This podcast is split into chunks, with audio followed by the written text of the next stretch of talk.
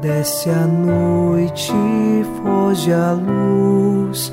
Quero agora despedir-me. Boa noite, meu Jesus. Quero agora despedir-me. Boa noite, meu Jesus.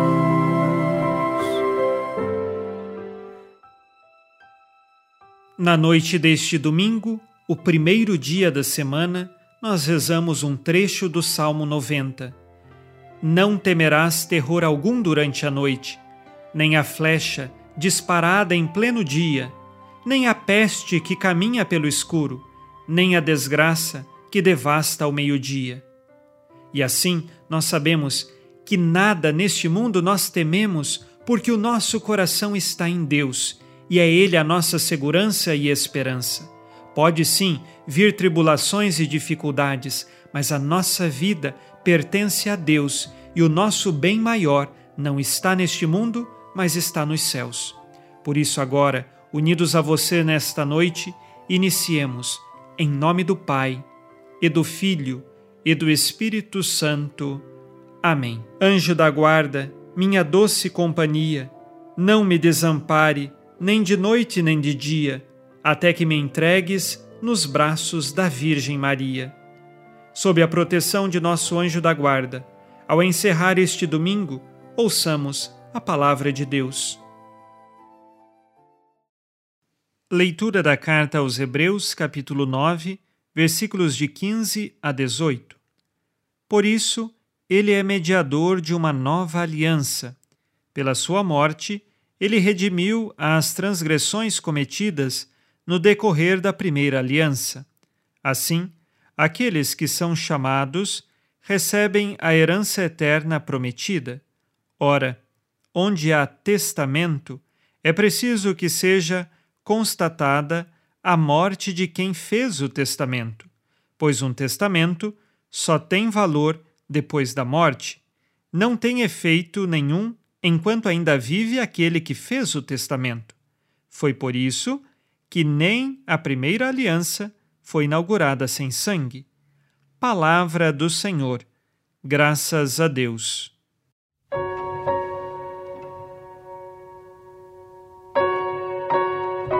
O autor da carta aos Hebreus fala da realidade do testamento, algo jurídico que os seres humanos utilizam para deixar os seus bens, suas vontades a serem cumpridas após a sua morte. Na questão dos bens, a quem estes bens serão destinados? E às vezes uma ou outra vontade que ele tem quanto ao seu sepultamento ou quanto às pessoas de sua família. Seja como for, todo testamento exige a morte de seu autor para que ele tenha efeito. Na Sagrada Escritura, nós costumamos dizer que existe o Antigo Testamento e o Novo Testamento. O Antigo Testamento se faz diante das diversas alianças e manifestações de Deus para o povo de Israel. Agora, o Novo Testamento é o próprio Cristo, Deus que desceu do céu, que morreu no alto da cruz para nos salvar. E assim, com a morte de Jesus, agora nós temos um testamento que se realiza em nossas vidas, é o testamento da salvação é o testamento da esperança do céu e nós precisamos buscar viver neste testamento. Todos nós, filhos de Deus, somos herdeiros deste testamento e cada um de nós recebe como testamento, como herança, o céu. Que assim seja em nossas vidas. Façamos agora, ao final deste dia, o nosso exame de consciência. O Senhor disse: Sede perfeitos, como vosso Pai Celeste é perfeito. Tenho vivido a minha fé conforme o amor que Deus tem para conosco? Quais pecados cometi hoje e que agora peço perdão?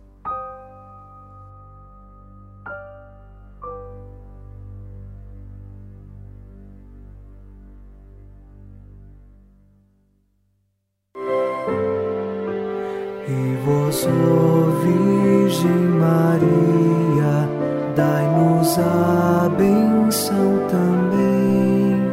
Velai por nós esta noite. Boa noite, minha mãe.